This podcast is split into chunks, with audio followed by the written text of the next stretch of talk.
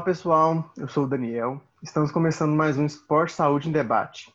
No episódio de hoje vamos conversar sobre um tema interessantíssimo que deve ganhar cada vez mais espaço: o esporte paralímpico. Para isso temos hoje três convidados super capacitados para nos esclarecer muito sobre essa temática: o Alexandre Vieira, o Felipe Nascimento e a professora doutora Jaqueline Patá.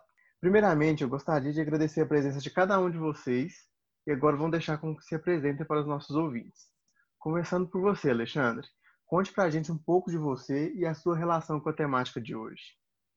Bom, bom dia, pessoal. Primeiro, Daniel, obrigado pelo convite. É uma honra poder dividir aqui esse podcast com a Jaque, que foi uma grande amiga da faculdade, e também com o Felipe com você. E eu espero que de alguma maneira a gente possa contribuir para o objetivo de vocês. Bom, eu sou eu sou formado em educação física pela Universidade Federal de Uberlândia, sou mestre em ciências da saúde pela Faculdade de Medicina da Universidade Federal de Uberlândia também. Atualmente eu sou técnico-chefe da equipe paralímpica de natação do Praia e sou técnico da Seleção Brasileira Paralímpica de Natação. E a minha relação com o esporte, ela é bem íntima, assim, né? Começou na faculdade, num projeto de extensão que a gente tinha um atendimento de pessoa com deficiência e foi até é, o alto rendimento, né? Culminando aí várias convocações para a seleção brasileira, para campeonatos mundiais, para Paralimpíadas. E hoje eu acho que eu sou uma, uma pessoa muito beneficiada, porque eu vivo do esporte paralímpico no Brasil que é algo bem, bem difícil, né? De você se manter em alto rendimento, você ser custeado por isso e fazer família e ter todos os meus gastos é custeados pelo esporte. Então, sou uma pessoa que me sinto muito privilegiado e também muito privilegiado em poder dividir um pouquinho da minha experiência aqui com vocês. Obrigado. E você, Felipe, explica um pouquinho para o pessoal quem é você. Bom, olá a todos. É, eu me chamo Felipe. Agradeço também poder estar dividindo esse momento aqui com todos vocês. É, sou graduando do curso de Educação Física da UFO. Faço parte da Huspert na parte do financeiro. É, e também faço parte do grupo de pesquisa, que é o GERE, sobre gestão do esporte, saúde e lazer. E o meu interesse com o tema surgiu quando eu fui fazer o projeto de extensão que tem na UF, que é o PAPD, a, o Programa de Atividade Física para os Deficientes. E achei muito interessante poder trabalhar com, com as pessoas, poder estar ali no meio. Aí foi desenvolvendo até chegar no GERE, que é onde eu pesquiso um pouco mais sobre projetos paralímpicos, sobre como funciona a gestão do esporte paralímpico no Brasil, no mundo. Foi indo dessa forma. Basicamente é isso. Legal. E agora, Jaqueline, conte por que está aqui com a gente hoje.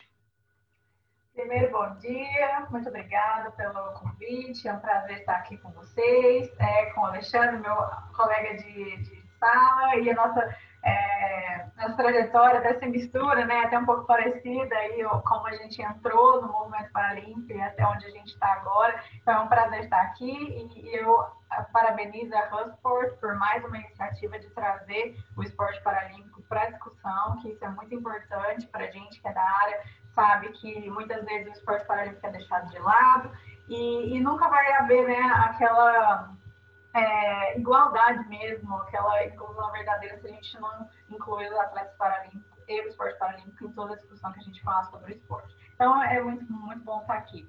Falando um pouquinho então sobre a minha formação, eu também sou formada em Educação Física pela Universidade Federal de Berlândia. É, comecei a trabalhar com esporte paralímpico dentro dos programas de atendimento, programas de extensão de atendimento a pessoas com deficiência, assim como o Alexandre, assim como o Felipe. Então, é o caminho que, que todos nós começamos, né? Isso é bem interessante. E depois também fui fazer meu mestrado, fiz mestrado na Unicamp, na, em Campinas, é, na área de atividade física adaptada. Depois eu trabalhei no Comitê Paralímpico Brasileiro, na gestão, por três, quatro anos, e depois saí para fazer o doutorado. É, estando nessa área da gestão, trabalhando no comitê, eu senti que essa era a área que eu queria seguir, né, continuar a minha formação acadêmica, então fui fazer doutorado na Universidade da Bélgica, dentro da área da gestão aplicada ao esporte paralímpico, e, e, tive a oportunidade também de fazer um pós-doc na, na Irlanda, no Centro de Pesquisa da Unesco, onde trabalha com a inclusão da pessoa com deficiência através do esporte. Então, esse é um pouquinho da, da minha trajetória até agora. Muito obrigado é, mais uma vez, né, por vocês estarem aqui participando desse podcast de hoje. Para dar início ao nosso bate-papo, nada melhor que começar pelo início, na é verdade. Então, queria trazer que existem muitas pessoas que, ao descobrirem uma deficiência, se isolam em vez de interagir e buscar meios de superar as próprias dificuldades.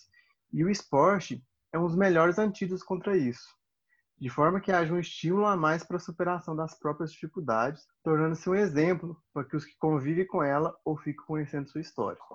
Então, eu gostaria de abordar quais as dificuldades encontradas pelos deficientes em ingressar em algum esporte paralímpico e se esses esportes eles são promovidos de forma correta, voltada para o atleta. Eu acho que tem algumas modalidades em si que elas, elas são determinantes de acordo com, com o custo. Então, tem algumas modalidades que ela é bem exclusiva, né? Assim, eu falo exclusiva no sentido dela excluir mesmo algumas pessoas, porque isso do, do esporte para todos, no Brasil, é bem difícil da gente comentar.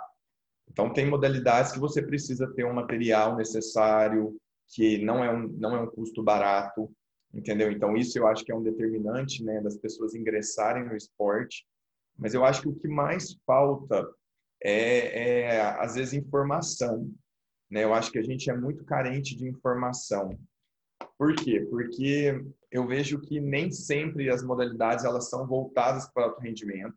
Então, o objetivo mesmo é você é, dar oportunidade das pessoas adquirirem melhor qualidade de vida, que eu acho isso fantástico. Mas por conta disso, é, o nível da, da exigência, né, para a pessoa se manter ali fazendo atividade física, ela é muito pequena, né? Então acho que era uma coisa que, que deveria mudar, assim, é um pouquinho relacionado às vezes até com a cultura do nosso país, né? Eu acho que a gente não tem uma cultura esportiva tão eficaz, assim, que a gente consegue é, dar uma, uma condição para as pessoas viverem do esporte, vamos dizer assim. Então, eu acho que são alguns alguns empecilhos aí que que acarretam no início do esporte. É, também concordo e eu acho que pensando né, numa base, né, como a pessoa ela é atraída para o esporte, como ocorre aquela atração da pessoa com deficiência para começar uma atividade esportiva, a maior barreira que a gente tem realmente é a falta de conhecimento, a falta de informação. Porque, como o Chance falou, e muitas vezes a própria pessoa com deficiência não sabe das suas potencialidades, eles eles não sabem que eles podem fazer esporte, a família protege muito no sentido de mesmo de proteger a pessoa e não deixar ela é, explorar mesmo as suas potencialidades. Então, é, falta informação e conhecimento dentro de casa. E isso sai também para outros é, patamares da sociedade, porque muitas vezes o professor da escola não tem conhecimento adequado para incluir aquela criança com deficiência nas aulas de educação física. Aí o clube de alguma modalidade, o professor nunca trabalhou com um atleta, uma pessoa com deficiência, então não sabe como é, fazer o seu treino específico para adequar as necessidades daquele aluno com deficiência. Então, a falta de conhecimento e a falta de informação atinge todos esses níveis é, da, da, sociedade, vamos dizer assim. E, a, e, e isso também ocorre porque a pessoa com deficiência, muitas vezes, a criança com deficiência, ela não tem oportunidade de prática, ela não é dada essa oportunidade na escola, por exemplo. E quando a gente vai falar da carreira, é, os lugares que a criança sem deficiência começa a praticar esporte, muitas vezes é em casa, é na escola, e o que não ocorre com, no caso da criança com deficiência, porque ela não tem oportunidade de prática dentro da escola, o professor não é capacitado o suficiente para receber nas suas práticas. Então, essa, essa união da falta de conhecimento com a, uma certa falta de capacitação, às vezes, é uma maior dificuldade, uma maior barreira aí para a iniciação esportiva. Mas também a gente tem que reconhecer que isso já melhorou bastante, vem melhorando bastante aqui no Brasil é, principalmente com as ações do comitê de, de capacitar tanto os professores da, de educação física ou outros profissionais da saúde, profissionais que atendem no centro de reabilitação, que também é um, é um ótimo ambiente para início da prática esportiva. Então, isso vem melhorando. Os técnicos, né, o Alexandre depois pode até falar melhor, eles já têm um nível de habilitação técnica que vem é como uma carreira mesmo para o técnico de habilitação, desde o nível 1 até o nível 2, 3 e nível internacional. Então, isso já vem melhorando bastante. Mas ainda assim, em vários lugares a gente tem essa, essa dificuldade para a iniciação esportiva, sim. Eu concordo muito com o que o Alexandre com o que a Jaque falou, principalmente acho que nesse sentido da exigência, sabe? A exigência do praticante do esporte paralímpico às vezes parece não ser tão, tão levada em conta, sabe? É, é, às vezes parece que seria fazer exercício por fazer exercício, sabe? Como, é, como ideia de só ter uma reabilitação, alguma coisa do tipo. E eu acho que eu vejo também que é muito de estereótipo também da sociedade brasileira, por exemplo. As modalidades que vão aparecer nas escolas, em outros lugares, sempre vão ser futebol, sempre vão ser vôlei, handball, e às vezes não vai ter uma oportunidade para essa pessoa com deficiência, para ela abrir os horizontes dela, ela ver outras modalidades que ela tem, outras possibilidades que ela tem para fazer, sabe? Então acho que muito dessa divulgação é, às vezes pode pecar um pouco, sabe? Do, de quais esportes tem, de quais esportes ela pode fazer e coisas que ela pode se empenhar realmente em não só ser uma reabilitação, como também uma ao tentar começar alguma coisa maior assim, como o esporte de rendimento. Na fala de todos, né, desde o início até mesmo na apresentação do Alexandre, ele comentou em relação a viver do esporte, né? Então, esse alto rendimento, tudo que vocês falaram sobre o início, de como o atleta consegue iniciar na carreira, poder no Brasil conseguir viver disso, que é muito difícil, como disse o Alexandre. Eu queria saber então, em relação aos investimentos que se tem né, no esporte paralímpico. Desde o início, passando pelo desenvolvimento do esporte até o pós-carreira. Queria saber como é esse investimento. Ele é aceitável? Ele é bom ou não? Ou ele atinge apenas os melhores dos melhores como a gente vê acontecendo aí em alguns locais, né? Aquele atleta que já está conquistando prêmios e títulos e aqueles que estão começando ficam de fora. Como funciona?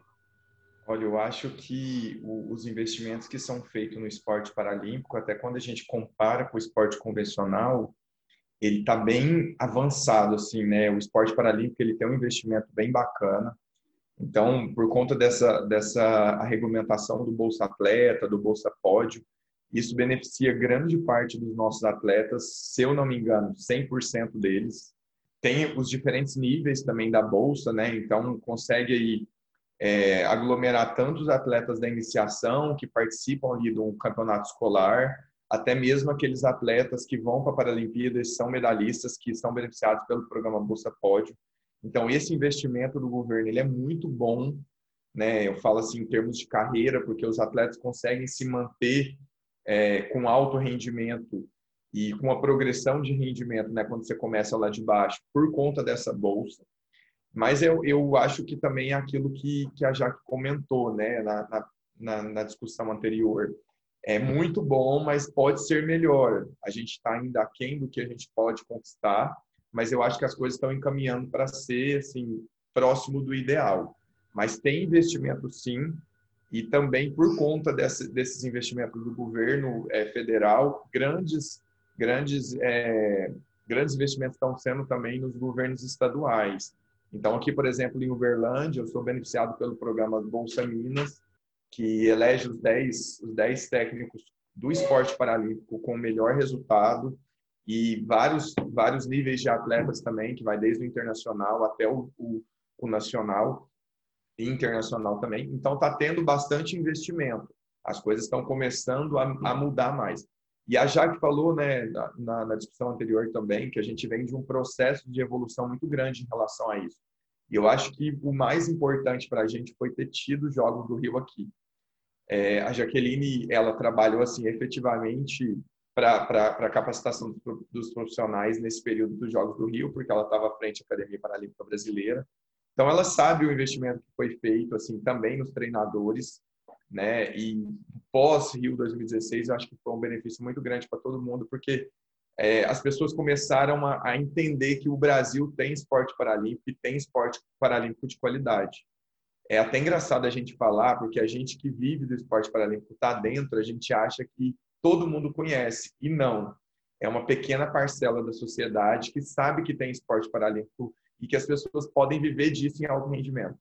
Então, acho que as coisas estão melhorando ainda, assim, tá, estamos chegando próximo do ideal, mas pode ser feito ainda bem bastante investimento.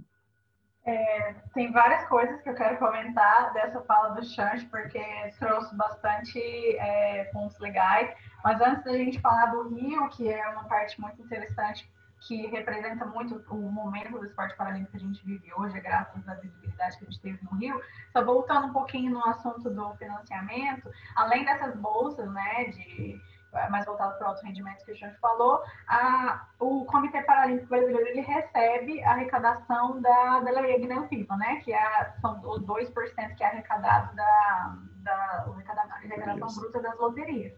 E, e, e, aí é repassado para o COB e para o CPB. O COB fica com 85% de, de, dessa arrecadação e o CPB com 15%. Então, esses 15% que é passado, repassado para o CPB, o CPB repassa para as confederações e, isso, e esse, esse dinheiro, esse, esse, esse recurso financia todos os programas e projetos, desde a base até o alto rendimento. Então, essa também é só complementar a informação. Mas quando a gente fala de de, de profissionalização, é muito interessante é, ver que tanto a nossa evolução, né, desde quando começou até agora, mas a gente já está passando por um processo de profissionalização do esporte paralímpico. A gente não está mais no caráter voluntário, porque antes era. Antes do esporte paralímpico era a base do voluntariado. E hoje a gente já vê que passou por uma profissionalização muito grande. E, e, aí é até interessante comentar que às vezes a gente acha que ah, o Brasil é atrasado em relação aos países da Europa. Posso falar pela minha experiência de ter morado e trabalhado lá, a gente está muito evoluído em relação a muitos países da Europa. Porque aqui a gente tem essa profissionalização que lá ainda é na base do voluntariado. Muitos, mas muitos países ainda, o esporte paralímpico não é tão reconhecido e ainda funciona na base do voluntariado. Então a gente realmente, o esporte paralímpico brasileiro é uma potência mundial e a gente tem um nível de profissionalização muito elevado quando comparado com outros países, né, principalmente da Europa. Então, isso é, é, só é importante a gente destacar que o trabalho que está sendo desenvolvido aqui, ele está dando frutos e cada vez mais está evoluindo nessa questão de, da, principalmente da gestão, né? E voltando ao assunto do Rio 2016, já que o Chante puxou o gancho, é, o Rio 2016 ele trouxe para a gente não só legados físicos, como o centro de treinamento em São Paulo, ou é, alguma acessibilidade é, nas cidades, principalmente no Rio de Janeiro, o transporte, seja, os legados de infraestrutura, que a gente sabe que né, não, não estão sendo tão bem aproveitados quanto deveria, mas o maior legado que o Rio 2016 trouxe para a gente foi da informação foi a visibilidade e foi a mídia é, realmente é, passando para a população, chegando a informação na casa das pessoas, né? O que é o esporte paralímpico, o que é o atleta com deficiência.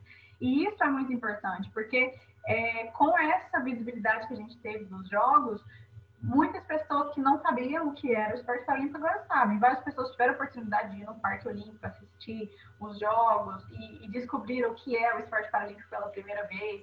É, eu lembro no, do Comitê Paralímpico, é, as pessoas ficavam ligando para o comitê. Ah, eu vi aqui na televisão um atleta, eu tenho um filho com deficiência, como que eu faço para colocar o meu, meu filho para praticar esporte? Então, isso o Rio 2016 trouxe muito para a gente, além de, desse legado é, de conhecimento e da parte que o, como o Alexandre falou, do treinamento, houve um aumento do recurso, tanto para os atletas, em questão de bolsa, de financiamento, mas também um, um aumento do, do, incentivo à formação, à capacitação do, dos profissionais. Então, houveram várias ações nesse sentido onde profissionais foram capacitados, a gente desenvolveu muitos cursos né, no, no, ciclo anterior ao Rio e pós-Rio também. Então, esse é um legado que ficou. Então, cada vez mais isso está melhorando e eu acho que, que isso é, é muito importante para a gente. Eu concordo bastante com isso, sabe? É, principalmente nessa parte de estar tá sendo feita uma, uma capacitação melhor do que até, igual já que falou, em outros lugares, assim, sabe? É, eu vejo, eu que estou na faculdade agora, nesse momento, e, tipo assim, tem um, uma, um projeto que trabalha com os deficientes para você ter essa experiência, a pessoa que nunca viu, que nunca trabalhou com isso, justamente nem conhecia isso antes, sabe? Tem um momento na faculdade, no momento que ela está se formando, para conhecer, para trabalhar com isso, sabe? Então, acho que faz a, a visibilidade em si é muito importante, sabe? ela é um negócio que faz a gente entender o que está à nossa volta ali, na, nas nossas áreas possíveis de trabalho, o que, que a gente pode trabalhar. É, no GERE também é muito legal poder ter uma ideia da gestão de como tudo isso funciona, igual a Jaque falou também da, da lei Agnello Piva igual o Alexandre falou, das bolsas, poder ter uma ideia mais é, aberta de tudo que está disponível ali para essa área e que talvez em outros países não tenha, sabe? Então, acho que é muito importante, primeiro, a visibilidade, porque acho que as pessoas só vão começar a, a gostar, a querer entender de uma coisa que elas conhecem. Então, elas precisam conhecer, elas precisam ter o contato com, com esse mundo, com esse tipo de esporte. E também, é, assim, é, a gente falando nós, né, que eu o Alexandre somos exemplos de profissionais que hoje trabalham com esporte paralímpico que saíram da universidade. Então, a formação dentro da universidade desses alunos, como vocês, que estão tendo as aulas de educação física adaptada do esporte paralímpico na, na, na, na, faculdade, oportunidade de trabalhar nos projetos de extensão, isso é muito importante também, porque a UFA é um grande exemplo disso, assim como poucas universidades.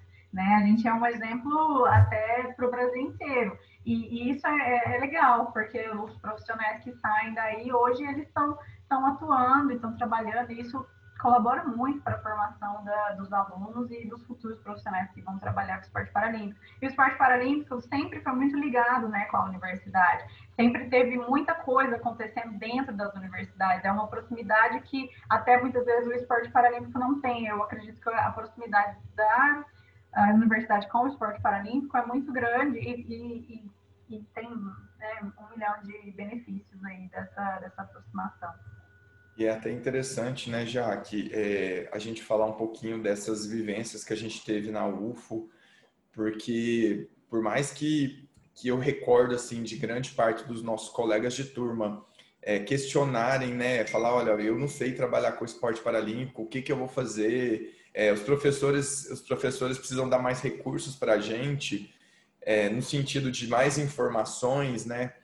é, para a gente ter tido essa vivência foi muito importante, porque no mercado de trabalho é bem isso. Né? Você vê aí que a gente trabalha com deficiências das mais diversas maneiras, deficiências físicas, visuais, intelectual, e a gente não tem uma cartilha assim, pros, os alunos não chegam para a gente com uma cartilha de falando, olha, se vier um tetra, eu vou fazer isso e desenvolver essas atividades e essas habilidades com ele. Não, mas se vier um paraplégico, eu vou fazer isso. E eu acho que a vivência, ela permite a gente sair um pouquinho da nossa zona de conforto. Então, acho que a UFO trouxe muito isso para a gente, né? A gente ser obrigado a tentar é, descobrir o que, que era mais necessário para aquele aluno, o que, que a gente poderia ofertar para ele. Então, acho que essas vivências, elas foram muito ricas, eu falo na nossa experiência, porque quando a gente foi para o mercado de trabalho, acho que esse foi um diferencial. A gente ter tido a oportunidade de vivenciar isso e não ter aquele baque que o mercado de trabalho às vezes é, traz quando você tem o primeiro contato com a pessoa com deficiência. Então a gente já vinha com esse contato, a gente já tive, já, a gente já teve algumas experiências na faculdade que foram assim fundamentais para que a gente pudesse é, saber como lidar com essas com essas situações. Que eu acho também que isso é uma grande dificuldade dos profissionais que iniciam no esporte paralímpico. Às vezes acontece uma situação inusitada, um pouco diferente, e eles simplesmente assustam e falam: Meu, não sei se eu vou querer fazer isso para minha vida. Sendo que é uma coisa do, da, da, rotina mesmo dos alunos, dos atletas. Então, acho que a, a faculdade ela foi muito importante nisso aí também para a gente. Sim, com certeza. Tenho certeza que somos privilegiados por ter tido a oportunidade de ter uma formação tão boa, né? Que, que realmente nos preparou para atuar mesmo nessa área como você falou, a, os atletas com deficiência, cada deficiência é, é, diferente. Um tetra é diferente do outro tetra, a deficiência nunca vai ser igual, o nível da lesão é diferente, a, as limitações, as potencialidades, a funcionalidade né, daquela deficiência, é, são todas diferentes. Então, essa é a beleza né, do esporte paralímpico. Então, é, e, mas exige, claro, que o profissional seja é, formado, capacitado e tenha realmente um conhecimento específico para poder atuar é, com, a, com essa população, com certeza. Já que nós entramos aí nessa parte né, de formação, de discutir a formação do profissional, já, já que falou um pouquinho lá no começo também sobre o profissional estar preparado, seja ele dentro de uma escola para atender o aluno, para pensar a aula, né, junto para esse aluno, seja no poste de alto rendimento, seja para a prática de lazer, enfim. E aí a gente está discutindo aqui que todos nós aqui formamos ou estamos né, no processo de formação dentro da Universidade Federal de Uberlândia, que proporciona alguns contatos, às vezes, que não estão presentes né, em alguns outros ambientes. Então, eu queria que vocês falassem um pouco mais se vocês acreditam que o profissional de educação física, tanto no Brasil quanto voltando os olhos então um pouquinho para Uberlândia, né, já que todos aqui conhecem um pouco mais, se vocês acham que ele sai bem preparado da universidade para trabalhar nessa área do esporte paralímpico. Ah, bom, eu acho que a gente até falou um pouquinho já, né, sobre isso, é, como fomos privilegiados de, de ter tido essa formação que a, que a UFO, né, nos, nos proporciona, que é, às vezes, diferente de outros lugares que não tem tanto acesso, tanto acesso à informação ou as, as disciplinas de educação física adaptada, esporte paralímpico não são não são oferecidas ou, não, não tem esse o, o nível de, de, de, experiência né, que a gente tem, é, principalmente atuando em projetos de extensão, que eu acho que essa toda, faz toda a diferença projetos de extensão de atendimento à pessoa com deficiência em todos os níveis, né? Começando lá no, na qualidade de vida, atividade física como qualidade de vida ou reabilitação, passando ali para a iniciação esportiva até o alto rendimento. Toda essa vivência da, dos projetos de extensão, eu acho que é o diferencial. Se a gente vamos falar da, da formação do profissional de educação física hoje, né, no Brasil. Então, quando a universidade oferece esse tipo de experiência, esse tipo de, de vivência para o aluno, eu acho que isso faz toda a diferença. Porque lá no projeto de extensão, a gente teve a, a oportunidade de atuar como técnico, como auxiliar técnico, o Chancho já tinha essa formação da, da, natação, então ele conseguiu aprimorar cada vez mais as habilidades dele como técnico e hoje ele vive disso. Ele é técnico da seleção brasileira, técnico do Praia, um dos melhores clubes que a gente tem no Brasil. Então, eu acho que pode até falar melhor como foi isso para você em relação à sua formação como técnico, mas eu, eu acredito que sim, que as, que as experiências que a gente teve na, nos projetos de extensão ajudou muito né, nesse sentido. É, e vale, e vale ressaltar também que a qualidade dos profissionais da Universidade Federal de Uberlândia no, no âmbito assim do paradesporto é, são indiscutíveis, né? Então você ter a oportunidade de ter na sua formação uma aula, por exemplo, com o professor Alberto, né? O professor Alberto Martins, a professora Patrícia, o professor Silvio, que são profissionais que vivem do esporte paralímpico no mais alto rendimento, isso faz muita diferença também. E são pessoas assim que querem ver o esporte paralímpico desenvolver, então eles ensinam é, o, legado mesmo que eles querem passar um legado para a gente assim, para que a gente viva do esporte paralímpico e que a gente continue desenvolvendo o esporte paralímpico da mesma maneira que eles fizeram. Então não só o incentivo, né, mas também a formação desses profissionais que qualificaram a gente faz toda a diferença também é, nesse processo. Então, vale ressaltar muito isso, assim, porque é, você ter acesso a informações que são muito ricas, que vão engrandecer seu currículo, também fazem muita, muita diferença quando você vai para o seu ambiente de trabalho. Acho que é, um, é só um comentário mesmo, assim, mas eu acho que cabe dizer essa questão das oportunidades, sabe? Porque eu, eu estando na UF nesse momento, passando por isso que vocês já passaram e tudo mais, eu acho que eu me sinto mais seguro de poder trabalhar com isso futuramente do que alguém que não tivesse as mesmas oportunidades na faculdade, sabe? Então, caso eu venha ter casos como esse no meu, no meu trabalho e tudo mais, eu vou saber como lidar, sabe? Eu vou ter tido a experiência antes. Então, acho que o fator de ter as oportunidades na faculdade antes, na, na faculdade antes, é muito importante a gente tem um sentimento de que naquele momento a gente pode errar, né? Vamos pensar assim. Então, acaba trazendo essa segurança maior para o futuro. É, pensando também aqui, que a Jaque comentou um pouquinho sobre essa aproximação né, do esporte com a universidade, e pelo relato de vocês, como profissionais super capacitados dentro da universidade para tra tratar sobre o tema, vocês acham que essa formação, essa, esse lado da universidade da, da UFO, no caso, né, ele impacta como fazer a cidade toda de Uberlândia ser considerada um polo de esporte paralímpico? É, com certeza, porque o, tanto os profissionais que saem né, da, da universidade provavelmente irão atuar na cidade de Uberlândia, é, isso colabora, porque o Xancho é um exemplo disso, a gente está no praia, atuando como técnico, ele se formou pela universidade e ele está repassando toda a experiência, o aprendizado dele que ele teve na, na, sua formação, né? Então, eu acho que quando a cidade oferece mesmo, um, oferece essa formação para os profissionais E, e isso é, é, recebe de volta, né? A contrapartida é ter profissionais bem formados, fazendo um bom trabalho, elevando o nível de, de excelência da, daquela cidade, daquela região no, esporte. Então, eu acho que a gente vê claramente isso acontecendo hoje em Uberlândia, é devido a todos aqueles profissionais, como o Chante mencionou, os nossos professores na universidade, que estão vivendo o esporte paralímpico, eles fazem parte da história do esporte paralímpico nacional, desde o começo até hoje. Então, isso a gente colhe os frutos, tanto nós, os alunos que, que passam por eles, né, que eles uh, colaboram na nossa formação, tanto os que entram no mercado de trabalho e começam a trabalhar, principalmente dentro da, da região da cidade de Berlândia. É, eu também tenho, assim, para poder ilustrar o que a gente está trazendo aqui em relação às estruturas da cidade, eu tenho um exemplo claro da minha vivência aqui no clube. Então, Praia hoje é um clube 100% acessível, né? É, o clube foi todo remodelado e readaptado, principalmente pela inclusão dos atletas paralímpicos aqui no, no ambiente de trabalho, porque hoje os atletas são contratados. Então, como que o clube ia ofertar um esporte paralímpico aqui se não tivesse acessibilidade? Então, hoje você anda pelo clube, você vê é, rampas onde tinha escadas, os estacionamentos têm filas e filas de vagas somente para pessoa com deficiência.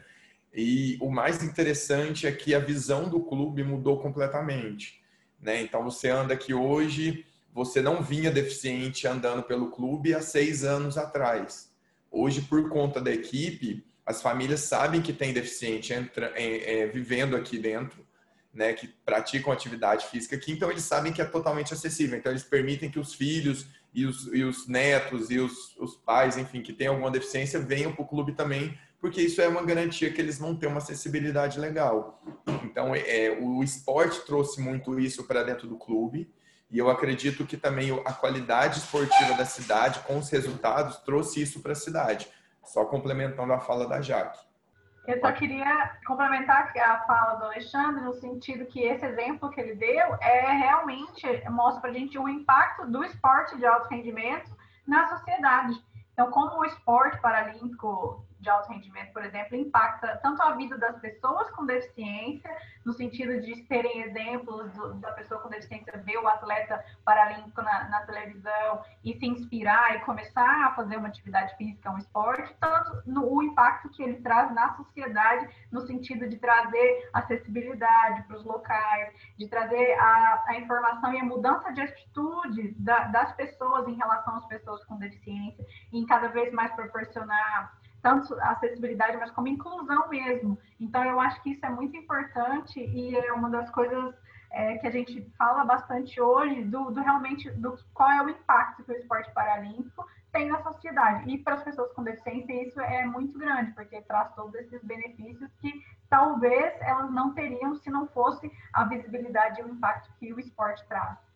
É, acho que uma pergunta que cabe aqui para fazer para vocês é que igual o Alexandre falou, é o esporte ele traz toda essa questão da acessibilidade, é, isso reflete também, pode acabar refletindo na cidade, tanto que agora ela é um polo né, de, do, do esporte paralímpico. É, vocês acham que é, isso se, esse cenário se reflete no Brasil como um todo, assim, é, o esporte traz a acessibilidade para cidades e tudo mais? Eu acredito que sim. É, é difícil falar do Brasil todo, porque um, um, país continental como o nosso, a gente sabe que tem muita diferença e desigualdade entre uma região e outra. Então, é claro que tem algumas regiões mais desenvolvidas nesse sentido do que outras, isso é normal, mas nas cidades como Uberlândia, como foi no Rio por causa dos jogos, até em São Paulo agora, é, principalmente agora por causa do, do CT, eu acho que sim, eu acho que isso traz é, uma, uma, volta, né? A gente fala isso, volta para a sociedade, o impacto volta para a sociedade de uma forma é, muito legal e uma, uma da, das coisas, né, de várias, é a acessibilidade. Então, lá em São Paulo, tem os ônibus acessíveis que faz a rota, que passa pelo CT. Isso é uma coisa que veio depois que o CT chegou na cidade. Então, isso é um dos legados, um dos benefícios que, que cada dia mais as pessoas vão vão, vão tendo, e, e, o esporte proporciona isso. Então, cada vez mais a gente vê isso melhorando. As, a cidade se adequando na questão de acessibilidade, a atitude das pessoas em relação às pessoas com deficiência, a empregabilidade das pessoas com deficiência e até mais pessoas com deficiência praticando esporte, porque se inspirou através de um atleta que viu na televisão, enfim. Isso, e só complementando, Felipe, é, hoje também o esporte paralímpico ele está conseguindo chegar em regiões mais periféricas, né? Como a Jaque falou, essas, essas cidades mais centrais, né? Que tem assim, que tem alguma instituição ou que tem o centro de treinamento, elas são beneficiadas diretamente. Mas tem cidades na periferia do Brasil, né? Em todos os estados que o esporte paralímpico está começando a chegar lá. Então eu vivo isso é, através da Academia Paralímpica Brasileira. Né? Eu já fui enviado, assim, acho que para todos os, os estados do, do país, assim, para poder ministrar curso. E é muito interessante que grande parte das pessoas que fazem o curso está tendo o primeiro contato com o esporte paralímpico com a gente. Então a gente vai lá, acende aquela chaminha ali de falar, olha, o esporte paralímpico existe e é uma forma mesmo de propagar ali na, na cidade, na região, é, o incentivo a outras práticas esportivas do esporte paralímpico. Então, eu acho que a gente está conseguindo é, afetar de forma assim, é, como se fosse uma, uma, cadeia mesmo, em todos os estados do país. Como a Jaque falou, as cidades mais centrais que são mais envolvidas, elas são beneficiadas inicialmente porque é onde que tem os centros, né? onde tem as atividades que são ofertadas aí para as pessoas com deficiência. Mas eu acho que a gente está conseguindo é, aumentar bastante esses polos no nosso país. Outra questão né, que eu gostaria de abordar aqui é em relação às instalações né, para prática. Vocês já falaram aqui na fala de vocês, então, tem um CT São Paulo, tem a, o, as estruturas né, que foi deixada no Rio de 2016. Como que vem sendo feito a gestão dessas infraestruturas? Elas estão sendo utilizadas corretamente, né? As pessoas, os atletas paralímpicos, eles continuaram utilizando por exemplo, as estruturas do Rio 2016, essas estruturas que surgiram conseguem atender a demanda dos atletas? Ou vocês acham que ainda tem muito que evoluir? Bom, é, em relação ao Rio 2016, é, honestamente não vou conseguir te responder. Eu não tenho conhecimento de como isso está sendo desenvolvido lá, né, em relação ao esporte paralímpico porque o grande legado né, para o esporte paralímpico dos Jogos foi a construção do CT, mas ele fica em São Paulo, não fica no Rio, mas, é, mas foi um legado dos Jogos mesmo, junto com o governo federal, o governo estadual, ICPB, enfim. E hoje o CT é o quarto maior CT de treinamento paralímpico do mundo, as instalações são é claro, é totalmente acessíveis e, e, e além de, das, de 19 modalidades treinarem diariamente no CT, é, eles organizam competições né, nacionais, internacionais lá, então é, isso realmente está tá sendo muito bem aproveitado. E lá no CT também não é só para alto rendimento, tem programas de base, de iniciação, as escolinhas, esportivas. Então, o CT está sendo utilizado não só para alto rendimento, mas também para formação de novos atletas, que eu acho que isso é muito importante, porque quando a gente pensa na sustentabilidade do sistema, a gente tem que pensar na renovação. E ficar, é claro que ficar só na, no topo da pirâmide ali, né, os investimentos e, e todos os recursos e suportes voltados para o alto rendimento, a gente não vai ter atletas para continuar mantendo o nosso nível de excelência nos próximos ciclos. Então, esse investimento da base é muito importante e a gestão do CPB atual está fazendo isso muito bem, que é investir na base, nos, nos projetos de formação de atleta, nas escolinhas, e juntamente com a capacitação dos profissionais para que, que isso que essa, esse, isso continue rodando, né? Então, quanto mais profissionais capacitados tiver, mais novos atletas vão aparecer, mais atletas serão é, disponibilizados para ser selecionados e vão virar atletas de elite e vão ganhar medalha. Então, essa é uma sequência lógica, assim, da, do, do sistema esportivo, a, o ideal, né? Como ele deve funcionar. Então, isso está sendo muito bem, bem feito. Além de São Paulo, é, tem os centros de referência regionais, né? Que em Belo Horizonte, na UFMG, tem um. É, Uberlândia, eu acho que tem de referência de alterofilismo, e é o Alexandre com a natação. Então, é, agora, né, está começando a descentralização é, do, das instalações e, consequentemente, de toda a estrutura para as regiões. Porque é importante ter um CT nacional, sim, mas é importante também ter a, a, as regiões fortalecidas, que a gente está falando de novo, do Brasil, um país continental. Então, quanto mais regiões tiverem é, é, é, locais de treinamento, profissionais capacitados, melhor vai ser para o futuro né, do, do, do nosso esporte. É, eu concordo com a fala da Jaque, eu também não tenho conhecimento das estruturas do Rio, se elas foram estão sendo utilizadas, né? Eu sei que algumas modalidades olímpicas, elas utilizam das estruturas, mas como a Jaque falou, o esporte paralímpico ele se concentrou na grande maioria é, no Centro Paralímpico em São Paulo, então foi tudo migrado para lá, mas foi muito positivo da mesma maneira, né? Eu acredito que a qualidade que se tem das estruturas lá é, não deixa é, a desejar nada em relação ao Rio. Até algumas estruturas que tem no Centro, de, no centro Paralímpico eu prefiro, né? eu acho que foi muito bem mais estruturado do que nos Jogos do Rio. Mas eu não sei dizer também se as estruturas do Rio elas estão sendo utilizadas pelo esporte paralímpico. Agora eu sei que o legado nosso está sendo muito bem aproveitado pelos, pelo Centro Paralímpico em São Paulo. Legal, muito bom saber disso, né? Porque a gente vê muitas notícias, muitas notícias aí em relação ao grande investimento que se teve nas Olimpíadas e muitas coisas estão deixadas de lado, sem função. Então é muito legal ver que o que foi destinado ao esporte paralímpico específico está sendo bem aproveitado e essa questão também da descentralização, que é, acredito que seja essencial, né? Para que todos cada vez mais tenham acesso, seja no início, como a Jaque falou, seja na parte inicial do esporte, ou com o primeiro contato ali, para o desenvolvimento, até mesmo um atleta de alto rendimento. Vocês também falaram aqui, acho que desde o início, que foi a questão da visibilidade, né? O quanto aumentou no Rio 2016.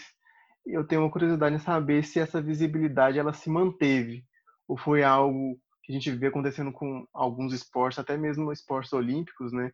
Que eles aparecem, eles são discutidos, eles aparecem na mídia apenas de quatro em quatro anos. Então, nas Olimpíadas, você vai lá, você vai ter um contato com certo esporte e depois você vai ficar sabendo dele de novo só daqui a quatro anos. O, vocês acreditam que o esporte paralímpico ele conseguiu manter a visibilidade aí começou, né? Então acendeu uma chama de, de mostrar para o brasileiro aquele que existe, o que que é e se manteve. Eu acredito que sim, Daniel. Eu acredito que o que a gente conquistou, né, no, nessa questão de visibilidade, a ah, o interesse da mídia, né? Que isso é muito importante também, que antes a própria mídia não tinha interesse em, em saber do esporte paralímpico e depois do Rio, com todas as também as ações, né, do, do Comitê Paralímpico em, em, trazer e mostrar o esporte paralímpico de, de toda forma para a sociedade através da mídia, eu acho que isso é, melhorou muito e, e, e vem se mantendo sustentável. Então, hoje em dia a gente vê muito mais reportagens em jornais em televisão do que a gente via antes, e até jogos sendo transmitidos, ou campeonatos de futebol de 5 sendo transmitido na, na, na Sport TV, é, jogos de goalball, tanto, coisas que a gente não, não via alguns anos atrás e agora a gente está tendo. Então, eu acho que é, tanto o trabalho do Comitê Paralímpico quanto a visibilidade do, dos jogos do Rio 2016 e também o desempenho né, dos nossos atletas, a gente também não pode deixar de, de falar isso, que é graças à, à excelência deles que o esporte paralímpico no Brasil é visto com tanto orgulho e, e, o interesse né, cada vez mais sendo gerado. Então, eu acho que a somatória disso tudo hoje contribui bastante para que o, o, esporte paralímpico no Brasil esteja realmente sendo mais valorizado, mais visto, mais comentado. E, e isso é uma coisa que está se mantendo sustentável, que é muito bom. Ótimo saber disso. Muito bom. Notícia, acho muito boa também pra, a gente não pode fugir muito, eu acho, né, nesse momento atual que nós estamos vivendo. Então, 2020 já era para ter acontecido as Paralimpíadas de Tóquio, veio a pandemia da Covid-19. Eu queria saber, então, como vocês veem que o cenário brasileiro se comportou frente à pandemia e também as expectativas para as Paralimpíadas do ano que vem. Olha, eu acho que a posição que ainda o Comitê Paralímpico Brasileiro tem ainda é muito incerta, né? É, a, as últimas lives, as últimas falas aí do, dos dirigentes fala que se a gente não tiver uma vacina até uma data que eu não lembro a, a qual que eles falaram, possivelmente não tem como a gente mandar os atletas para poder participar das Paralimpíadas de Tóquio. Então, acho que isso aí mexe em toda a estruturação quando você é, pensa em relação às expectativas, às metas. Mas eu acho que as, as, as instalações elas estão voltando a funcionar aos poucos e as expectativas é que as coisas voltem é, para o lugar o mais rápido possível e que a gente consiga participar. Porque eu acho que é uma meta muito grande né, do, do Brasil ficar nas posições melhores que os Jogos do Rio e o ciclo foi muito bem estruturado para isso, né? O esporte paralímpico viveu uma, uma mudança muito grande quando a gente teve a possibilidade de treinar no centro de treinamento e de, de usar as estruturas do centro. Então, a gente ia colher isso exatamente em Tóquio. Então, eu acredito que as expectativas elas são muito boas caso ocorra a possibilidade da gente ir. E eu não tenho dúvida que se tudo der certo, a gente vai fazer uma campanha muito muito vitoriosa e com resultados muito, muito positivos. Porque nesse ciclo, né, diferente do ciclo anterior, a gente viu é, uma, uma mudança muito grande é, em relação a, principalmente, a renovação dos atletas, né, que foi o que a Jaque comentou na discussão anterior. O esporte paralímpico ele está renovando muito rápido. Então, a gente está vendo uma diferença muito grande em relação aos outros ciclos, porque a gente está tendo é, uma, uma força jovem que está chegando aqui, que está fazendo história, que a gente ia ver isso em Tóquio, possivelmente em Paris vai ser o nosso auge, assim, né? Que esses atletas novos agora vão ter o melhor resultado lá. Mas as expectativas são essas, assim, que a gente consiga renovar o esporte paralímpico, mas renovar com qualidade, com atletas que tenham bons resultados. E se os jogos ocorrer, eu tenho certeza que a gente vai ter a possibilidade de mostrar isso para o mundo. Bom, essa época que a gente está vivendo agora é muito incerta, né? É um grande ponto de interrogação, não só aqui no Brasil, mas no mundo inteiro. O próprio IPC, o COI, o, o Comitê Organizador do Japão, é, ainda não, não tem como saber como vai ser, né? Tudo. É, tem a questão da vacina, tem a questão se vai, vai realmente conseguir realizar os jogos ou não, então a gente não sabe. E isso realmente está impactando toda a preparação é, dos atletas, porque gera muitas incertezas, muitas inseguranças, é, principalmente relacionado às qualificatórias. Tem atletas que ainda não conseguiram a vaga porque as competições foram canceladas e não se sabe quando essas competições vão poder ser, ser realizadas. Então, tem muitas questões aí, muitas perguntas sem respostas que, infelizmente, não tem como saber. Mas, é, igual como chefe falou, a preparação estava sendo feita de uma forma muito boa, as expectativas eram muito boas, as metas é, provavelmente seriam alcançadas devido à preparação toda que estava sendo feita, enfim. É, eles a preparação estava indo a todo vapor, mas fomos interrompidos pela pandemia, obviamente. E eu acho que é, o comitê agora está voltando, né? Eles estão num projeto de retomada, eles estão na fase 1 do, do projeto de retomada, e, estão tentando manter o nível de treinamento dos atletas na medida do possível, né? E, e também é, cuidando para que os atletas recebam apoio psicológico, porque é um momento difícil para todo mundo, então eles estão cuidando para que os atletas recebam todo esse apoio e suporte para continuar se preparando da melhor forma possível, para se houver Tóquio, é, todo mundo está pronto para ir, né? Então, eu acho que não tem muitas respostas mesmo para mesmo essa situação nesse momento agora. Eu acredito que esse momento de incerteza impacta todo mundo, né? Desde o gestor que está organizando a Paralimpíada até o atleta no seu dia a dia, que às vezes nesse momento ele não consegue nem treinar. Então, sua rotina diária também acaba sendo afetada. Essa questão de competição, você não sabe se você vai conseguir participar, se você vai se classificar ou não.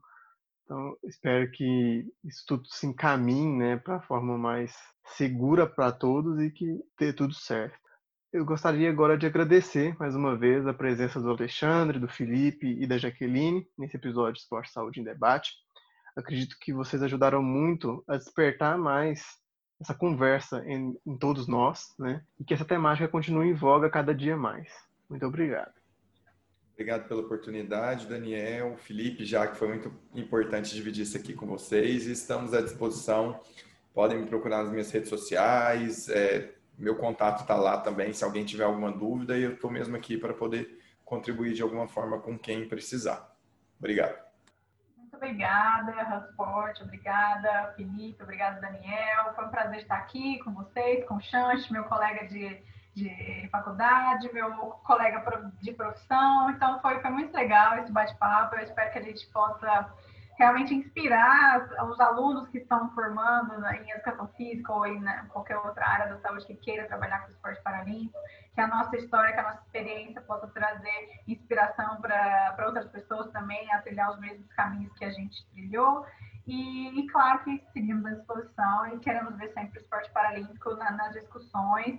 E estamos aí. Muito obrigada. Eu agradeço demais poder ter essa oportunidade de trocar uma ideia com profissionais tão importantes assim no, na área.